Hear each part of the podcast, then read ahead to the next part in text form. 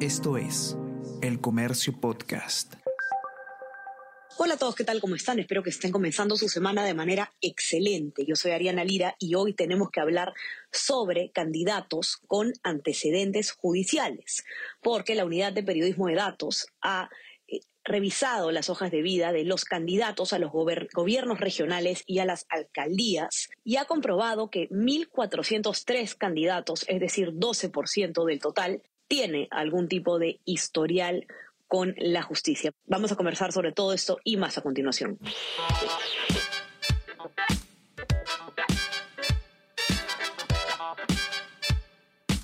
Esto es Tenemos que hablar con Ariana Lira.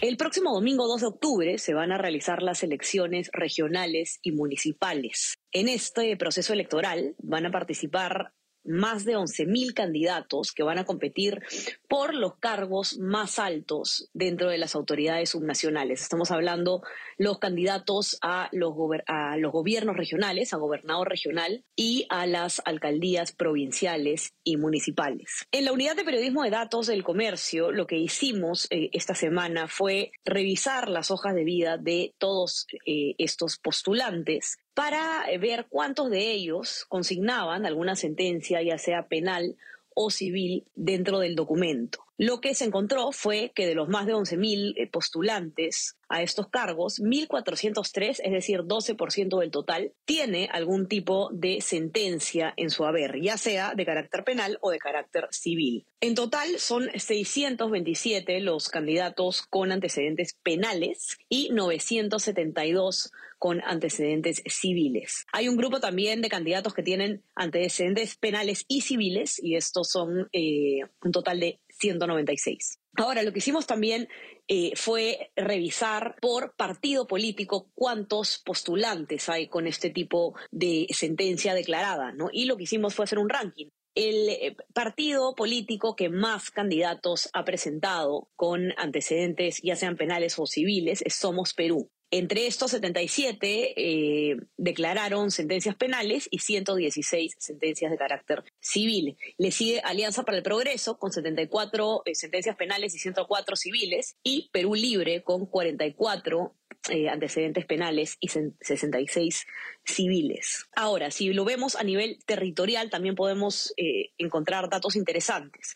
La región del país que tiene más candidatos a los gobiernos regionales y a las alcaldías con sentencias penales es Lima. Tiene un total de 65 candidatos que han consignado este tipo de antecedentes. Luego le sigue Cusco con 44, Cajamarca con 42, Arequipa con 40 y Apurímac con 35. Ahora, si nos vamos a ver el lado civil, las regiones con más eh, postulantes con este tipo de antecedente son Ancash con 109, Lima con 96, Cajamarca con 79, Arequipa con 63 y Ayacucho con 62. Ahora, lo que hemos hecho también es ordenar estas cifras por nivel de gobierno al que se postula. Por ejemplo, si nos fijamos únicamente en los datos sobre los candidatos a gobernador regional, encontramos que el 12% de estos tiene algún tipo de antecedente en sus hojas de vida, ¿no? Ya sea penal o civil. Ocho candidatos a, gobernador regional tienen sentencias penales consignadas, 17 eh, tienen, eh, consignan sentencias de carácter civil y hay dos que han declarado tener ambos tipos de antecedente.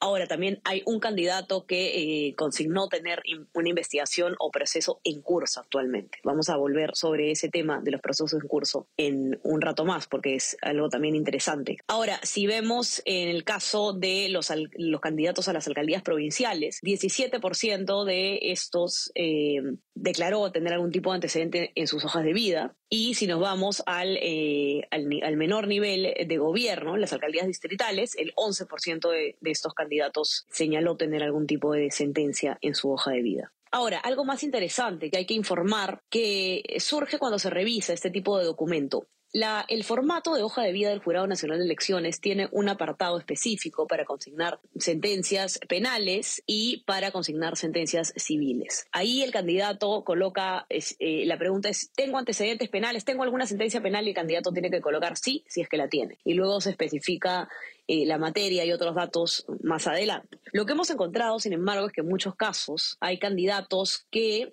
pese a no consignar en el apartado específico, tener algún tipo de sentencia, sí lo hacen en un apartado distinto que se llama información adicional. Es algo como decir la letra pequeña de la, de la hoja de vida. Escucha todos los podcasts que el Diario El Comercio trae para ti. Las cinco noticias del Perú y el mundo tenemos que hablar. Easy Byte. Primera llamada y jugamos como nunca.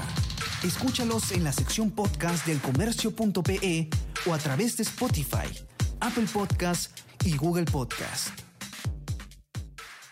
Ahora, conversemos sobre el tema de los eh, candidatos que tienen investigaciones y procesos en curso. Hemos encontrado un total de 89 postulantes que declararon en, el apartado de información adicional en las hojas de vida tener alguna investigación fiscal, alguna denuncia en curso, algún, algún procedimiento que aún no tiene sentencia. De hecho, incluso uno de los candidatos que encontramos con este tipo de situación se encuentra actualmente cumpliendo una orden de prisión preventiva de nueve meses desde el último del desde el pasado mayo. Él es Dani César Vázquez Saldaña, candidato a la alcaldía distrital de Tingo de Zapozoa, en eh, Guayaga, San Martín, por Alianza para el Progreso. Él está siendo investigado por el presunto delito de tráfico ilícito de drogas. Ahora, uno se pregunta, ¿cómo es posible que eh, se permita eh, postular a candidatos que tienen investigaciones en curso? Es una discusión bastante interesante, no vamos a poder, evidentemente, abarcarla de manera completa en este espacio, pero eh, básicamente lo, que tenemos que tomar en cuenta es que el derecho a la presunción de inocencia es un derecho fundamental que no puede limitarse, digamos, a través de una ley justamente para impedir que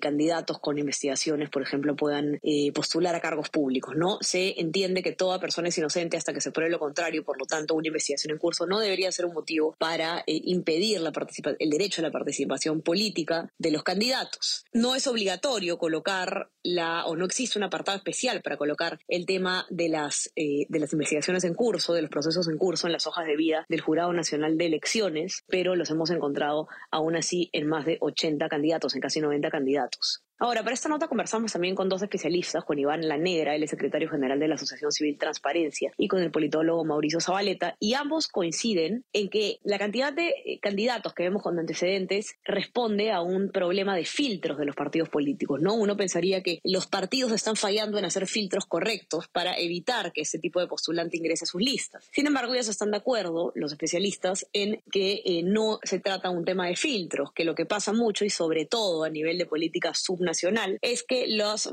las organizaciones políticas buscan más bien candidatos que tengan recursos o tengan activos que les pueda servir para atraer votos a la organización y el tema de los antecedentes pues pasa a un segundo o tercer plano. Es un problema que se repite entonces eh, en todos los procesos electorales. Lo continuamos viendo y esas son las cifras eh, actuales de la próxima elección. Más de 1.400 candidatos a los GORE y a las alcaldías consignó tener algún tipo de antecedente en sus hojas de vida. Si quieren eh, encontrar este informe pueden encontrarlo en nuestra web elcomercio.pe y también en el suplemento del Comercio Data que se publicó el día domingo, el día de ayer. No se olviden también de suscribirse a todas nuestras plataformas. Estamos en Spotify y en Apple Podcast para que puedan escuchar todos nuestros podcasts y eh, suscríbanse también a nuestro WhatsApp El Comercio te informa para recibir lo mejor de nuestro contenido a lo largo del día. Estamos hablando nuevamente el día miércoles. Chao, chao.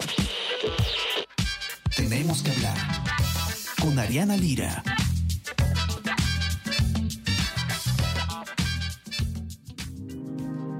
El Comercio Podcast.